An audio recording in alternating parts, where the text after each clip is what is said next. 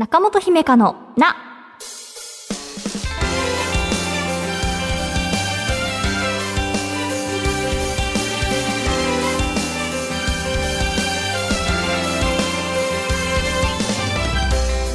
心理カウンセラーの中本姫香です。今回はこんなメッセージから。福島県ラジオネームコデランニコータさん。姫たんおはようございます。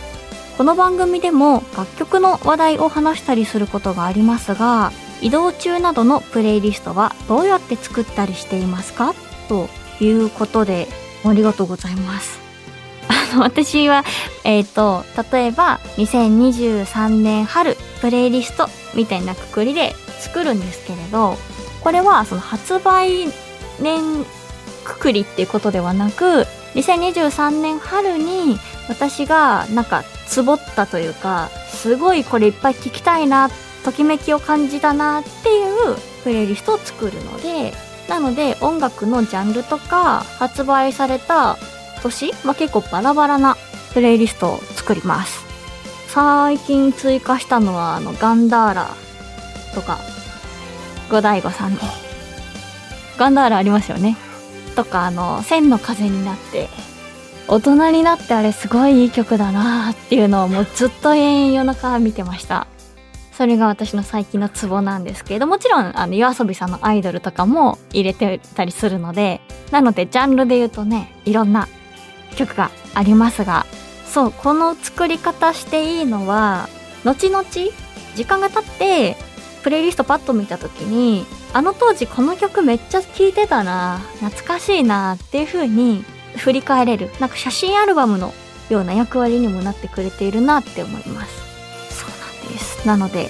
もしよかったらというかでも最近の若者はあれですよね。最近の若者は日本のトップね100みたいなやつをランダムで聞いてたりとかっていう方が多いと思うので参考になるか分かりませんが。でもこれ結構楽しいですよ。自分でプレイリスト作るの。おすすめです。中本姫香のな最後までお付き合いください私への質問も大募集中です中本姫香のな姫香セレクション私が見た映画や読んだ本、漫画などから生き方や考え方、カウンセリングのヒントになるかもと思った作品を紹介するコーナーです。今回のテーマはこちら。この後どうしちゃおうという絵本を紹介したいと思います。ブロンズ新社から2016年4月22日に出版されました。作者は吉武慎介さんです。絵も、えー、そしてストーリーもかな？はい。タイトル聞いただけでは、この後って何の後だ？とか、どうしちゃうってなんだ？ってなるかと思います。出版社からは次のように紹介されています。吉武慎介が死をテーマに挑む。おじいちゃんは死ぬのが怖かったのかな？楽しみだったのかな？死んだおじいちゃんのノートを開いてみると、死んだらどうなる？どうしたい？死んだ後のこと、生きている間に考えてみよう。ということで、楽しみだったのかなっていうのはそのおじいちゃんが書いてるノートがちょっとポップと言いますかね。ファンシーなノートだったりするので、っていうことなんですけれど。あの、小さい男の子が亡くなったおじいちゃんの荷物を整理していたら、一つのノートを見つけます。そのノートが、この後どうしちゃおうっていうことなんですね。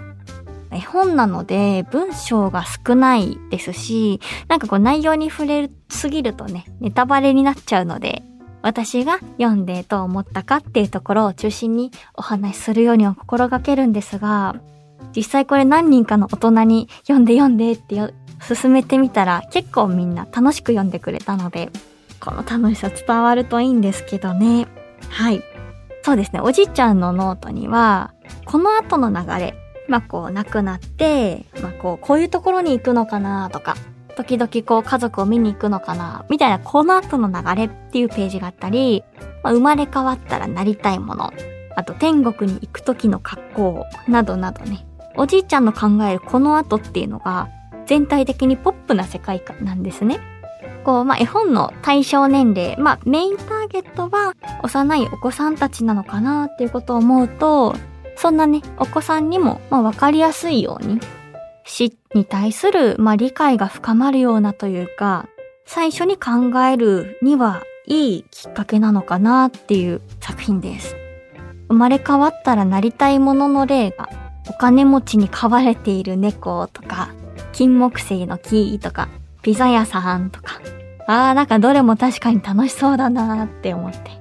うん、なんか優しい気持ちに私もなりながら読んでました。っ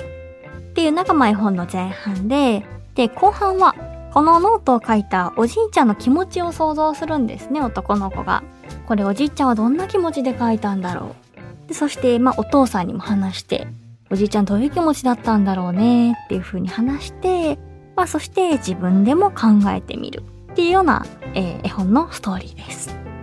突然の身近な人の死？っていうのが子供さんにはいまいち理解できないことってきっとありますよね。なんかこう大好きだった家族ともう会えなくなっちゃったっていうことはなんとなくわかってるかなくらい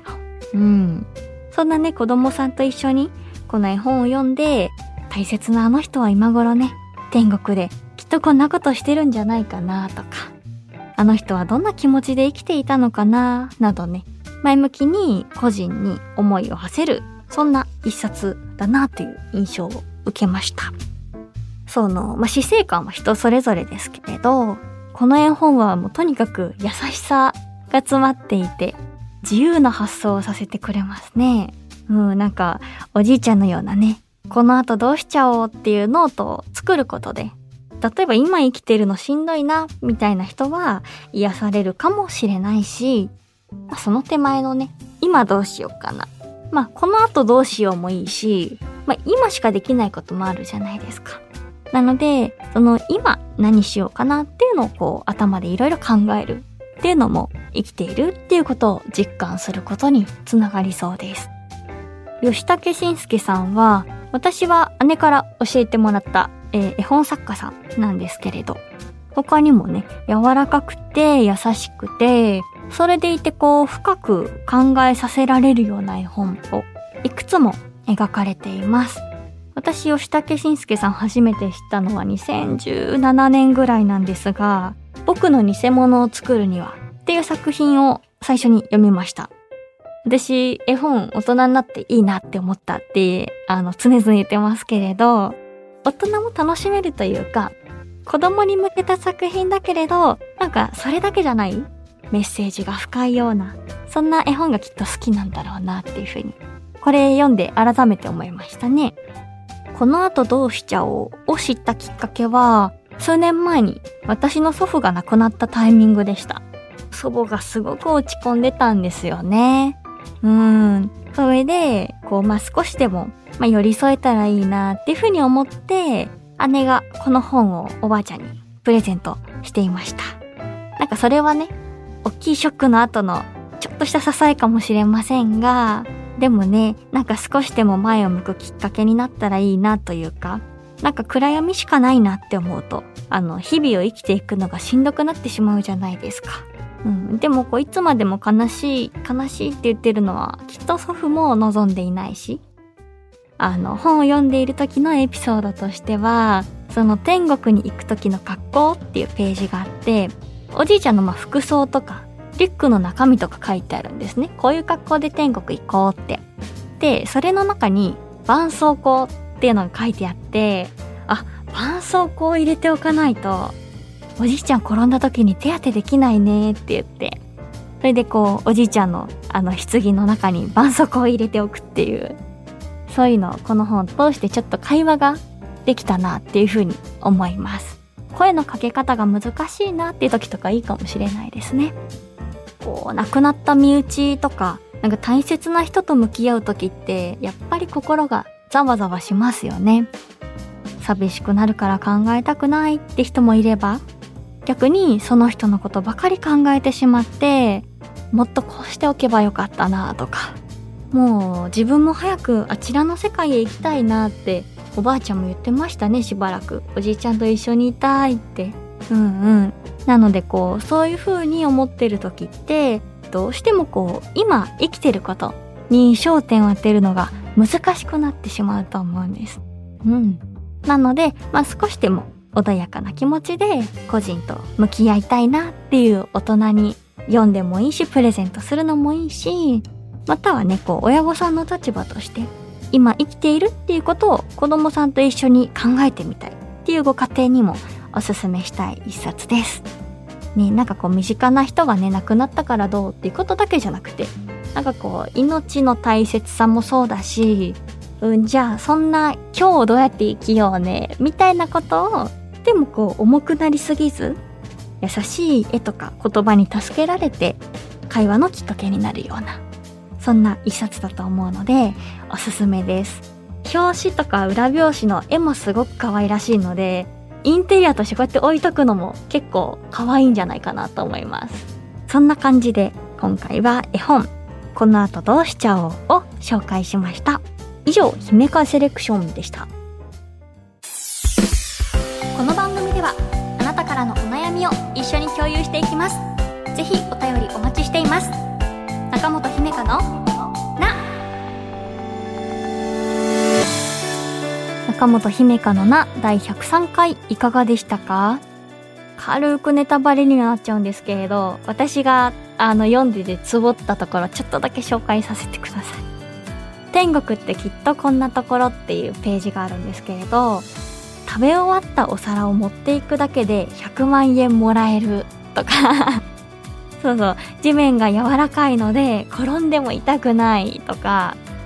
みんな必ずどこか褒めてくれるとか、天国ってこんなところだしな、こ、この世界こうなってくれたらいいですけどね。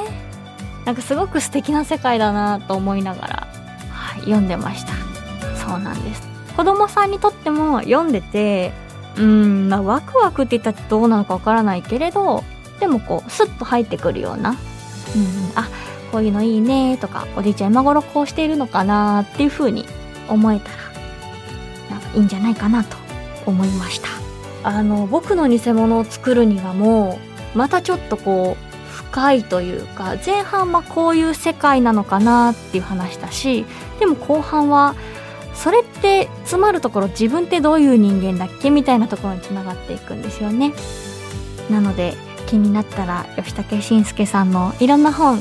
ぜひ検索してみてください。番組ではあなたからのお便りお待ちしています。ちょっぴり長電話のコーナーで不安や悩みを話したいという方は電話番号を必ず書いてメールを送ってください。